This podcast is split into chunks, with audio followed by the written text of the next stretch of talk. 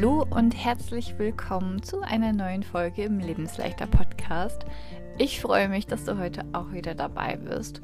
Und heute geht es um das Thema die Rolle der Familie bei Essstörungen. Denn ähm, ja, Essstörungen sind sehr oder können sehr komplexe Erkrankungen sein. Und da hat natürlich auch letztendlich die Familie einen Einfluss. Daher möchte ich in dieser Folge die Rolle der Familie bei Essstörungen genauer unter die Lupe nehmen. Und ich möchte dir aber vorab sagen, dass es dabei nicht darum geht, dass irgendjemand an der Erkrankung Schuld hat. Die Frage nach der Schuld stellt sich gar nicht, da sie auch letztendlich überhaupt gar nicht zielführend ist. Solange du versuchst, jemandem anderen die Schuld zu geben, bist du noch sozusagen in der sogenannten Opferposition. Und solange du in der Opferposition bist, wirst du auch keine Lösung für dich finden. Es soll also vielmehr in dieser Podcast-Folge um positive und lösungsorientierte Perspektiven gehen. Und ähm, ja, so hast du auch letztendlich die Möglichkeit, ähm, ja, das Ganze auch besser zu verstehen und auch, ähm, ja, vielleicht magst du auch die Folge deinen Liebsten im Prinzip zeigen und dass du auch ähm, deiner Familie vielleicht auch Tipps geben kannst. Und ähm, ja, ich möchte dir gerne in dieser Folge ein paar wichtige Einblicke mitgeben und ähm, ja, ein paar Punkte mit dir durchsprechen. Und da wünsche ich dir ganz viel Spaß heute dabei. Ich möchte direkt mit einem ja, Zitat im Prinzip starten.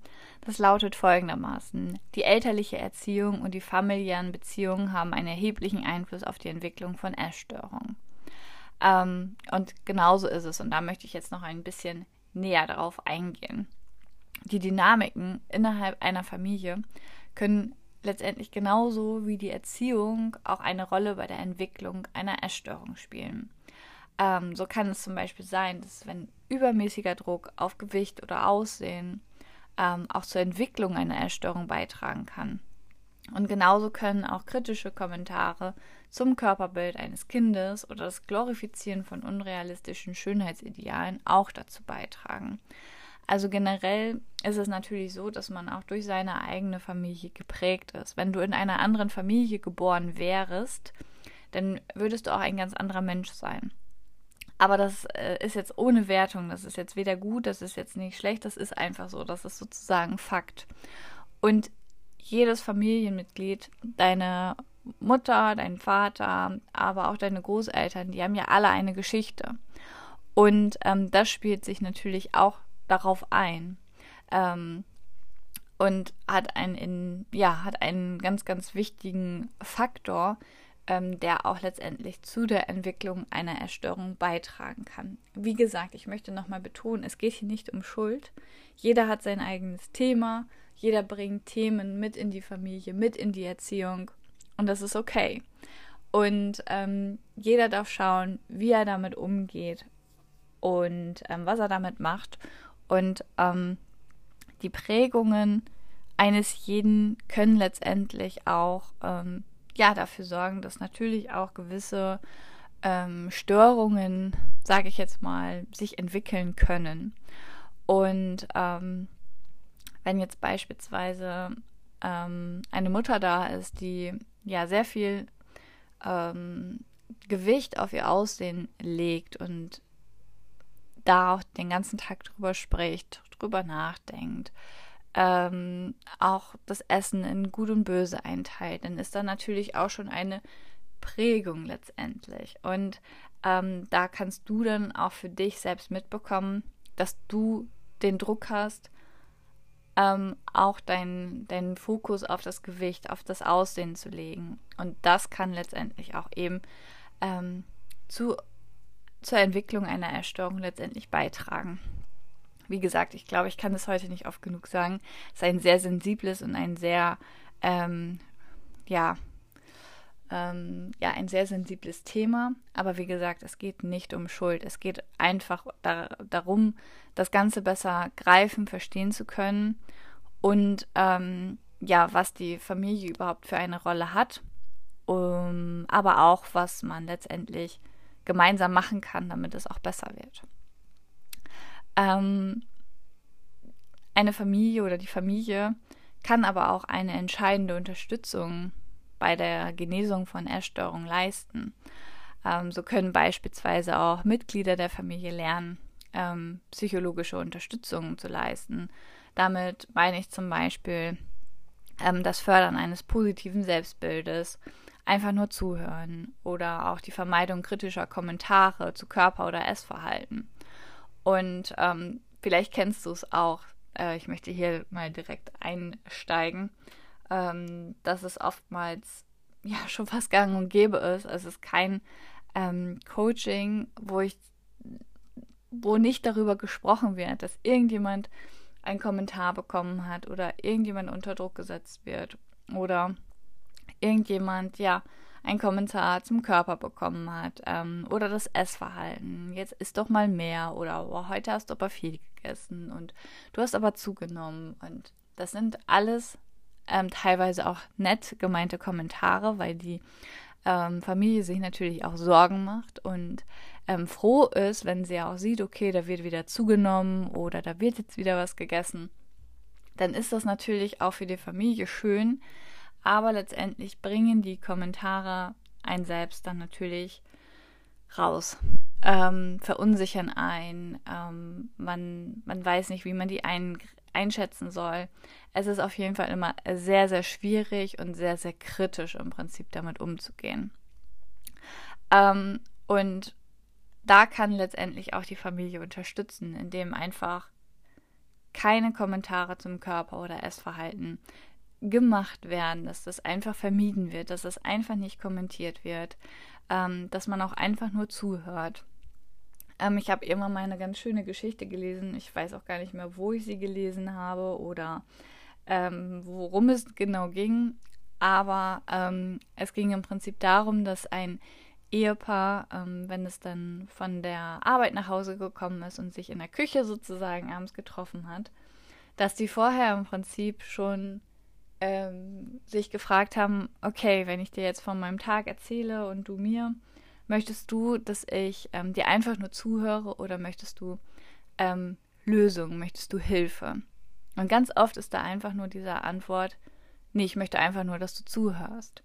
Und wie oft führen wir Gespräche oder haben wir dieses Gefühl, ich möchte das jetzt einfach nur erzählen oder einfach nur loswerden. Und dann kommen diese, in Anführungszeichen, gut gemeinten oder schlauen Kommentare, die aber eher Gegenteiliges bewirken. Und ähm, einige Klientinnen führen das auch ähm, durch und das finde ich so, so schön, wenn man da auch einfach sieht, wie gut es funktioniert, dass im Vorfeld auch einfach gesagt wird, ähm, du, ich möchte einfach dir was erzählen, ich möchte einfach nur, dass du zuhörst, ich möchte gar keinen Tipp, ich möchte gar keinen Rat, hör mir einfach nur zu.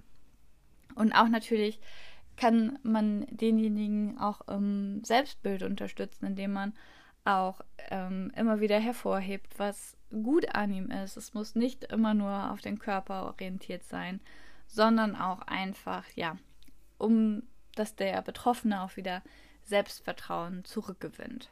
Also ganz, ganz wichtig. Und diese Unterstützung und ähm, die emotionale und praktische Verpflichtung der Familie kann dem Betroffenen dann auch einfach so, so gut helfen.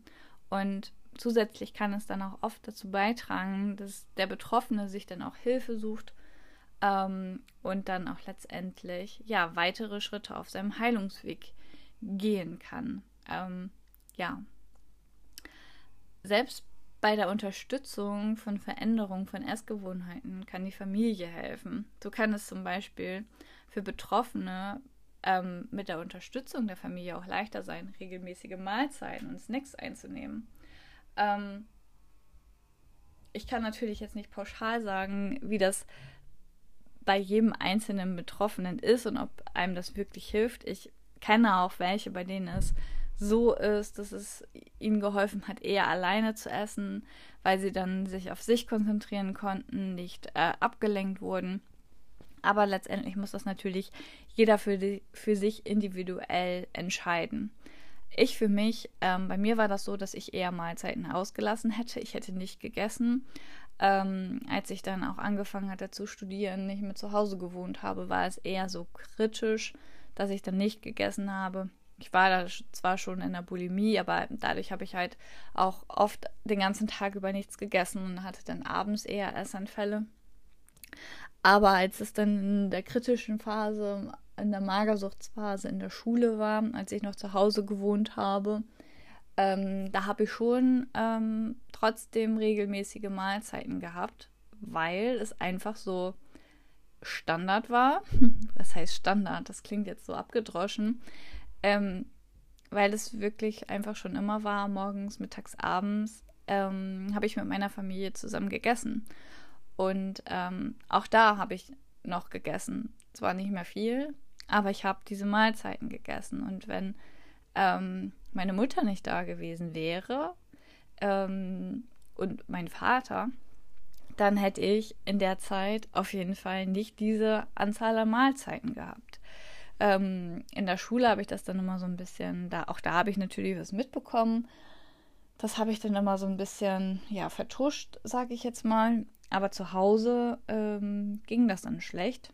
Und ähm, da hat mir das zum Beispiel äh, im Nachhinein jetzt natürlich auf eine Art und Weise auch das Leben gerettet.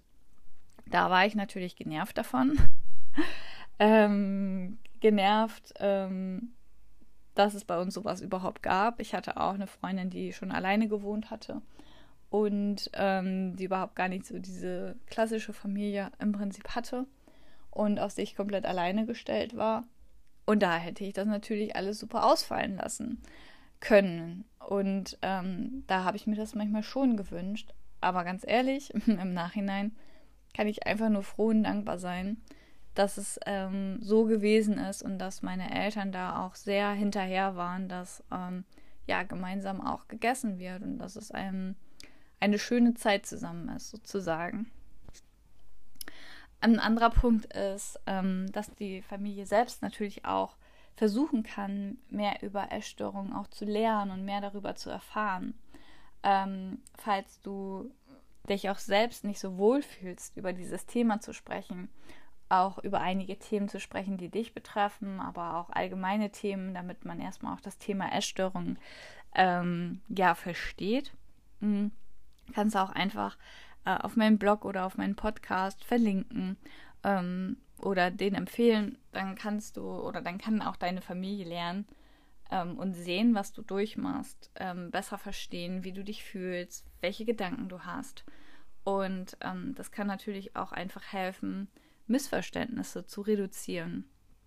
Ähm, und ähm, ich sehe das auch immer wieder, beziehungsweise ich sehe das nicht nur, mir schreiben auch ähm, jetzt viel, viel öfter ähm, Angehörige und ähm, finde das sehr schön, dass diese sich auch mit diesem Thema beschäftigen, um ihre Kinder dann auch letztendlich besser verstehen zu können. In einigen Fällen ähm, kann es auch sinnvoll sein, dass ähm, eine gemeinsame Therapie gemacht wird. Und das kann ein sehr wichtiger Teil der Genesung sein. Ähm, hier kann zum Beispiel eine Familientherapie sein oder ähm, ja, letztendlich, dass die Familie bei ein paar Sitzungen mit dabei ist. Also das muss dann immer, ja, ich sage jetzt mal, äh, von Fall zu Fall ähm, abgeklärt werden und geschaut werden. Meine Eltern waren damals auch bei ein, zwei Terminen ähm, mit dabei und das hat auf jeden Fall schon ähm, sehr gut getan, würde ich jetzt so im Nachhinein sagen. Und Studien haben auch belegt, dass ähm, eine Familientherapie ähm, gerade bei ähm, minderjährigen essgestörten Kindern ähm, die erfolgreichste ist.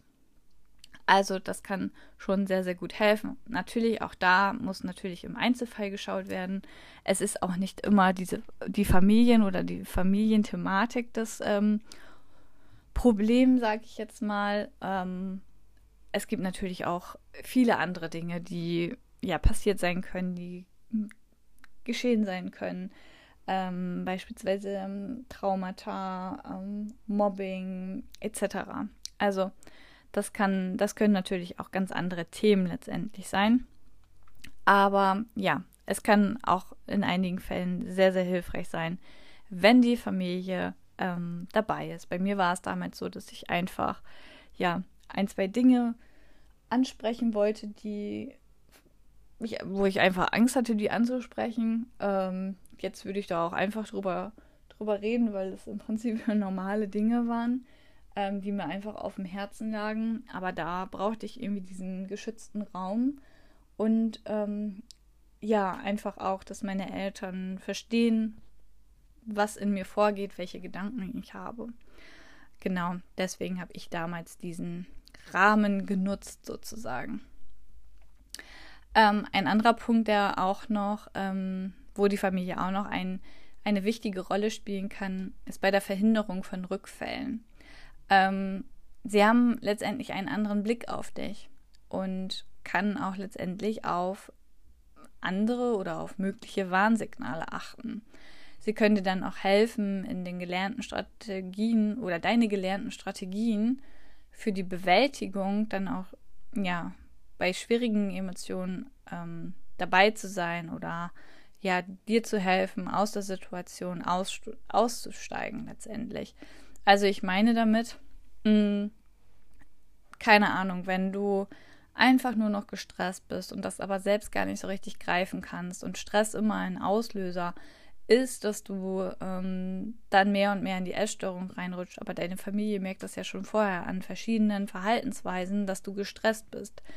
Dann kann sie dir zum Beispiel sagen, hey, guck mal, du bist jetzt gerade gestresst, pass auf dich auf. Also das kann im Prinzip, da kann die Familie im Prinzip eingreifen und helfen. Aber auch wenn es darum vielleicht geht, ähm, keinen Essanfall zu bekommen. Und ähm, wenn du merkst, okay, der Essdruck ist da, ähm, du müsstest jetzt aus der Situation kommen, dann kann es natürlich auch helfen, wenn da jemand ist, die Familie Bescheid weiß und dann auch dir deine Strategien sagt, die du machen darfst. Also sozusagen zur Unterstützung. Bei mir war es damals mein Freund, der mich da immer so ein bisschen ähm, ja, unterstützt hat und gesagt hat, hier, das hilft dir, das machst du jetzt. Und das hat mir einfach geholfen. Weil manchmal ist man so schon getriggert und so drinne, dass man nicht auf die Lösung sozusagen kommt und es einem schwerfällt, das dann auch umzusetzen. Da kann es dann sehr, sehr sinnvoll sein, dass da jemand da ist, ähm, der dann auch letztendlich einem sagt, hier, du machst jetzt das und fertig. Und da kann auch zum Beispiel die Rolle, ähm, ja, die Familie kann letztendlich auch diese Rolle übernehmen und sagen, hier, ähm, Clara, du ähm, machst jetzt das und das und dann ähm, sehen wir weiter. Und das hilft dir, da reinzukommen, ähm, eine gesunde Bewältigungsstrategie anzuwenden und eben nicht ähm, wieder die ungesunde Strategie, nämlich das Essen, also in Form von Essanfall oder Restriktion, ähm, ja, anzuwenden letztendlich. Es ist sehr wichtig, dass du daran denkst, dass jede Essstörung und jede Familie einzigartig ist. Das bedeutet, ob und wie die Familie auch mit einbezogen wird, ist immer eine individuelle Entscheidung. Die Rolle der Familie bei Essstörung kann komplex und vielschichtig sein aber das Ziel sollte eben sein, die betroffene Person zu unterstützen, zu ermutigen und zu begleiten, damit sie auch letztendlich erfolgreich auf ihrer Reise zur Genesung voranschreiten kann. Ich erlebe immer wieder, dass das so ein Gegeneinander ist. Aber letztendlich hilft das natürlich überhaupt gar nicht. Es soll ein Miteinander sein. Ein Miteinander zwischen dir und deiner Familie. Und das sollte auch letztendlich das Ziel sein. Und ähm, ja, teile es mit deiner Familie, denk darüber nach, was dir helfen könnte. Und bei Fragen melde dich natürlich super gerne. Ansonsten möchte ich gerne noch ähm, ja, dir davon erzählen, dass am 5.11. mein Workshop zum intuitiven Essen stattfindet. Und ähm, ja, du hast jetzt die Möglichkeit, dich anzumelden äh, für den Workshop. Es sind immer nur begrenzte Plätze frei. Ähm, es wird auch eine Aufzeichnung geben. Und wenn du da letztendlich ja die Schritte, wie du zu einem intuitiven Essverhalten kommen kannst, lernen möchtest, dann ähm, lade ich dich sehr herzlich ein. Es ist immer eine super entspannte Runde. Es sind, ähm, ja, es ist immer eine kleine Gruppe. Du erhältst eine Aufzeichnung. Es wird eine Meditation stattfinden. Ich werde natürlich auch aus meinen Erfahrungen, aus meiner Arbeit berichten, dir ganz viel mit an die Hand geben. Es gibt ein Workbook. Also ganz, ganz viel Mehrwert und ganz viel Input für dich und für deine weitere Reise. Du findest auch den Link äh, zu dem Workshop in den Show Notes. Wenn du Fragen hast, dann schreib mir immer gerne. Und ähm, ja, ich freue mich jetzt schon auf einen ganz tollen Workshop und auf eine ganz tolle gemeinsame Zeit. Und jetzt wünsche ich dir noch einen wunderschönen Tag.